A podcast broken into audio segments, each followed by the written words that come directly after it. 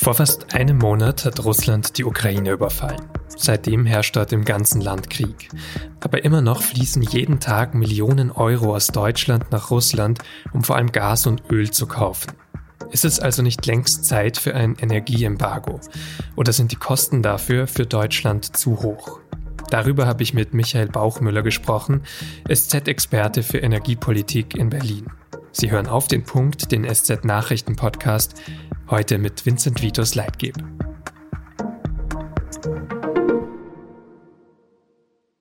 Robert Habeck hat in den vergangenen Tagen gleich zwei Videobotschaften auf Twitter geteilt.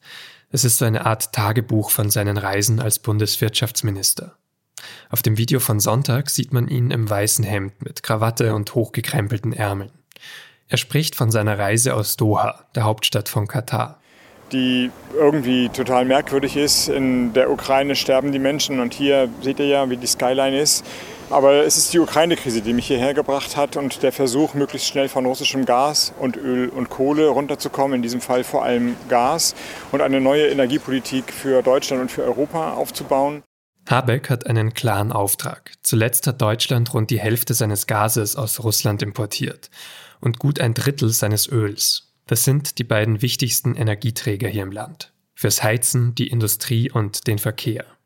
Und Habeck sagt, zumindest deutlich mehr Gas könnte aus Katar kommen. Nicht durch eine Pipeline wie aus Russland, sondern verflüssigt als sogenanntes LNG, Liquefied Natural Gas. Darüber habe ich Gespräche geführt, inzwischen mit dem Emir und mit dem Energieminister. Und die gute Nachricht ist, dass das bereitgestellt werden wird. Jetzt müssen die Unternehmen diese Verträge dafür schließen. Vor dem Besuch in Katar war Habeck schon in Norwegen, danach in den Vereinigten Arabischen Emiraten. Er weiß genau, dass viele Menschen nicht mehr verstehen, dass Deutschland jeden Tag Millionen für Energie nach Russland überweist, während Russland ukrainische Städte zerbombt. Viele fordern inzwischen ein komplettes Embargo auf russische Energieimporte. Aber wie schnell könnte das gehen und zu welchem Preis? Immerhin sind die Energiepreise in Deutschland jetzt schon sehr stark gestiegen. So stark, dass die Ampelparteien seit Tagen über ein Energieentlastungspaket für Bürgerinnen und Bürger verhandeln. Und über all das habe ich mit meinem Kollegen Michael Bauchmüller gesprochen. Michael, Robert Habeck war zuletzt viel auf Reisen. Er hat versucht, Alternativen für russische Energieimporte zu bekommen. Wie erfolgreich war das denn aus deiner Sicht? Naja, es, es wirkt auf jeden Fall mal erfolgreich. Äh, der E-Mail von Katar hat ja zugesagt, ähm, dass er eine, eine Partnerschaft will, ähm, mit der er dann verflüssigtes Erdgas vermehrt Richtung Europa transportieren könnte. Ich habe selber noch meine Zweifel, in wie, wie viel man jetzt geben kann auf diese Vereinbarung. Denn natürlich am Ende ist das ein Markt und traditionell äh, fahren die Schiffe dorthin, wo am meisten dafür gezahlt wird. Und der Emir weiß sicherlich, dass die Europäer im Augenblick in, in einer Zwangslage stecken und bereit sind, sehr viel dafür zu zahlen. Da ist man natürlich schnell zu einer Partnerschaft bereit. Aber am Ende ist es eben ein Weltmarkt und ähm, da entscheidet der Preis. Und wie kurzfristig helfen diese Deals jetzt? Also kannst du dazu eine Einschätzung geben, weil es fließt ja aktuell auch noch Gas aus Russland nach Europa. Ist dann das Ziel, eben diesen Anteil möglichst schnell zu reduzieren und möglichst schnell auszugleichen durch eben Gas aus Katar? Naja, wir müssen uns immer wieder die Zahlen vor Augen führen. Also die Europäer beziehen 40 Prozent ihres Erdgases aus Russland, Deutschland an 55. Das heißt, es ist wirklich ein großer Teil des Gases, der da ersetzt, ersetzt werden müsste. Und also wenn man sich anschaut, ähm, wie viel Energie überhaupt auf den Weltmärkten im Augenblick verfügbar ist, dann sind das Mengen, die weit äh, unter diesem unter diesem russischen Gasanteil liegen. Also selbst wenn man übermorgen alle alles LNG auf der Welt einkaufen könnte, dann würde es immer noch nicht reichen, die Lücke zu füllen. Und ähm, viele asiatische Staaten haben Interesse an diesem LNG ähm, und haben auch zum Teil schon sehr langlaufende Verträge darüber abgeschlossen. Also man sollte sich da keine äh, Illusionen machen. Mit LNG würde dieser Engpass kurzfristig nicht auszugleichen sein. Um nochmal so eine Zeitmarke so dahinter zu setzen, es wird ja oft gesprochen so über nächsten Winter, da geht es dann natürlich viel ums Heizen mit Gas. ähm, wo, wo in Deutschland gesagt wird, diesen Winter kommen wir noch gut durch, nächsten Winter wird es aber noch knapp, wenn wir das ganz ohne Russland machen. Also solche Fragen siehst du weiterhin total offen. Das ist auch nicht geklärt, wie das aussieht dann nächsten Winter. Ja, also der nächste Winter ohne russisches Gas würde vermutlich bedeuten, dass bestimmte Industrien ihren Gasverbrauch erheblich drosseln müssen bis hin zu Produktionsstillständen. Und es wäre auch nicht ausgeschlossen, dass wir in einer sehr starken Winterperiode äh, gehalten sein werden, ähm, unsere Heiztemperatur in den Wohnungen zu drosseln und äh, dicke Jacken anzuziehen. Äh, also das sind natürlich Horrorszenarien. Ähm, ein Winter kann auch milde sein, ähm, dann ist der Gasverbrauch nicht so hoch und dann ist entsprechend auch der Engpass nicht so hoch. Aber darauf kann man natürlich nicht spekulieren. Und am Ende ist eben die Frage, ähm, welche Mittel müssen wir ergreifen? Und das ist eine moralische Frage in letzter Instanz, um äh, tatsächlich diesen Konflikt irgendwie noch beeinflussen zu können und Wladimir Putin zum Einlenken zu bringen.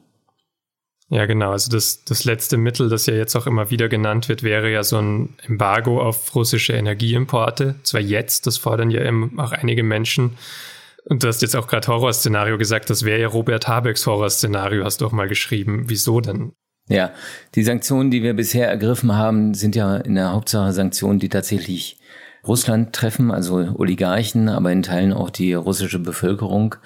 Ähm, aber relativ wenig Auswirkungen jetzt auf unsere eigene Wirtschaft haben. Das ändert sich in dem Moment, wo wir tatsächlich an die Energie rangehen. Und ähm, dann ist die nächste Frage, wie gesagt, ähm, letztendlich eine moralische. Wenn man einen Krieg mit den Mitteln der Wirtschaft führen möchte, dann heißt das nicht, dass dieser Krieg einen selbst nichts kostet. Und ähm, das, ich meine, wir sehen ja selber, was der Krieg gerade in der Ukraine anrichtet und was er die Ukraine kostet an Menschenleben und an, äh, an, an Leben schlechthin, an Städten, an Zukunft. Ähm, und ich vermute, dass die Kraft dieser Bilder, die Wucht dieser Bilder, die wir ja jetzt auch sehen, den Druck immer stärker erhöhen wird, eben bei den Sanktionen nachzulegen und dann auch zu dem zu gehen oder zu dem zu greifen, was Robert Habeck jetzt gerade noch zu verhindern sucht. Aber was sind denn Kosten, die man vielleicht auch nicht mehr tragen kann? Also es wird ja schon auch darüber diskutiert, wie lang könnte Deutschland so ein Energieembargo zum Beispiel durchhalten? Also wo verläuft also die Grenze an Kosten, die man noch tragen kann? Das ist genau die Befürchtung der Bundesregierung, dass man da in eine Situation hineinläuft, die ähm, in, in Deutschland auch zu starken Verwerfungen, auch sozialen Verwerfungen führt. Also Produktionsstillstände heißen letztendlich auch Arbeitslosigkeit oder Kurzarbeit. Ähm, Frieren in der Wohnung ist ähm, äh, vermutlich auch eher unpopulär. Ähm, wir erinnern uns an die Gelbwesten in Frankreich, die gegen hohe Spritpreise demonstriert haben. Auch sowas könnte ja irgendwann eintreten, dass Menschen einfach nicht mehr bereit sind, diese so hohen Preise zu zahlen. Äh, also das ist so das Szenario, das sich auftut und natürlich wäre nichts schlimmer, als äh, wenn eine deutsche Bundesregierung sozusagen auf Knien äh, nach Moskau äh, kriechen müsste und äh, um weitere Energielieferungen betteln müsste, ähm, einfach um diese sozialen Spannungen im eigenen Land äh, irgendwie zu beheben. Es gibt ja trotzdem auch, wenn wir es jetzt nochmal ganz konkret machen, auch jetzt schon ähm, ganz konkrete Auswirkungen, also ganz hohe Energiepreise, die auch einzelne Bürgerinnen und Bürger treffen. Da verhandelt die Bundesregierung ja auch noch intern, wie sie das so ein bisschen abfedern kann. Kannst du da mal beschreiben, was da der Grundkonflikt gerade noch ist? Naja, es gibt ja verschiedene ähm, Vorschläge, die jetzt auf dem Tisch liegen.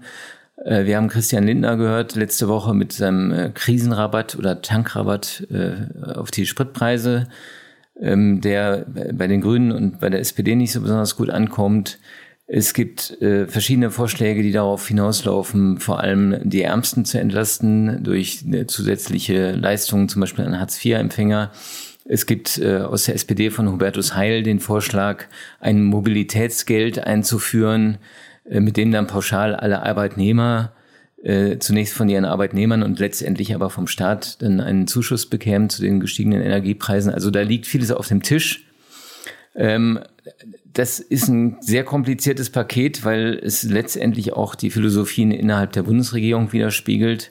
Die Grünen zum Beispiel stellen sich vor, dass man noch ein bisschen mehr an, an die Energieeffizienz rangeht, noch mehr darauf hinarbeitet, tatsächlich auch den Verbrauch zu senken, indem man zum Beispiel Gasheizungen verbietet, schon früher als bisher geplant, ähm, was wiederum aber bei der FDP nicht auf äh, große Gegenliebe stößt. Also das, das ist ein sehr, sehr kompliziertes Paket, das natürlich auch am Ende, je nachdem, wer sich da durchsetzt, ziemlich teuer werden könnte. Und zeigt dann ja auch wieder, also es wie schwierig es dann werden könnte mit größeren Entscheidungen, Stichwort Embargo, über das wir jetzt schon gesprochen haben, wenn jetzt schon über diese Entlastung so diskutiert wird. Absolut, absolut. Und äh, ich meine natürlich, keiner in dieser Koalition hat damit gerechnet, dass man sich nach so kurzer Zeit in einer ähm, derart schwierigen äh, Phase und Situation wiederfinden würde. Wobei man auch immer sagen muss, ähm, die Situation, die Probleme, die wir hier haben, das sind natürlich Luxusprobleme verglichen mit dem, äh, dem sich die Ukraine gegenüber sehen gerade. Vielen Dank für deine Erklärungen und Einschätzungen. Sehr gerne. Keine Stadt in der Ukraine ist gerade wohl so umkämpft wie Mariupol. Am Dienstag soll es jetzt weitere Fluchtkorridore für Zivilisten geben. Laut russischem Verteidigungsministerium sind noch 130.000 Menschen in der Stadt. Bisher haben sich Russland und die Ukraine gegenseitig vorgeworfen, solche Korridore immer wieder behindert zu haben. Auch in anderen Teilen der Ukraine wird weiter gekämpft. Nach Angaben des ukrainischen Militärs hat Russland dabei seine Präsenz im ukrainischen Luftraum noch verstärkt. Das ukrainische Parlament meldet, dass im Sperrgebiet um das ehemalige Atomkraftwerk Tschernobyl mehrere Brände ausgebrochen sind. Die Ursache ist unklar. Behörden versichern, dass die Radioaktivität in den angrenzenden besiedelten Regionen unter wichtigen Grenzwerten liegen. Außerdem warnen die USA davor, dass Russland bald Chemie- und Biowaffen einsetzen könnte. An diesem Dienstag wurde die Tesla-Fabrik in Grünheide in der Nähe von Berlin offiziell eröffnet. Nach zwei Jahren Bauzeit der sogenannten Gigafactory wurden die ersten Autos aus deutscher Produktion an Kunden übergeben. In Zukunft sollen dort 12.000 Menschen arbeiten. Sie sollen jedes Jahr 500.000 Elektroautos produzieren. Bei der Eröffnung waren neben Tesla-Chef Elon Musk unter anderem Kanzler Scholz und Wirtschaftsminister Habeck anwesend. An diesem Sonntag werden in Los Angeles wieder die wichtigsten Filmpreise der Welt verliehen, die Oscars. Aber warum gibt es den Preis überhaupt? Und wie wurde er zu dem, was er heute ist? In unserem Podcast Geschichte Daily schauen wir uns das alles genauer an und gehen unter anderem zurück ins Jahr 1920, als Hollywood in einer tiefen Krise steckt. Der Podcast ist eine Kooperation mit Spotify. Den Link finden Sie in den Show Notes. Redaktionsschluss für Auf den Punkt war 16 Uhr. Produziert hat die Sendung Justin Patchett. Vielen Dank fürs Zuhören.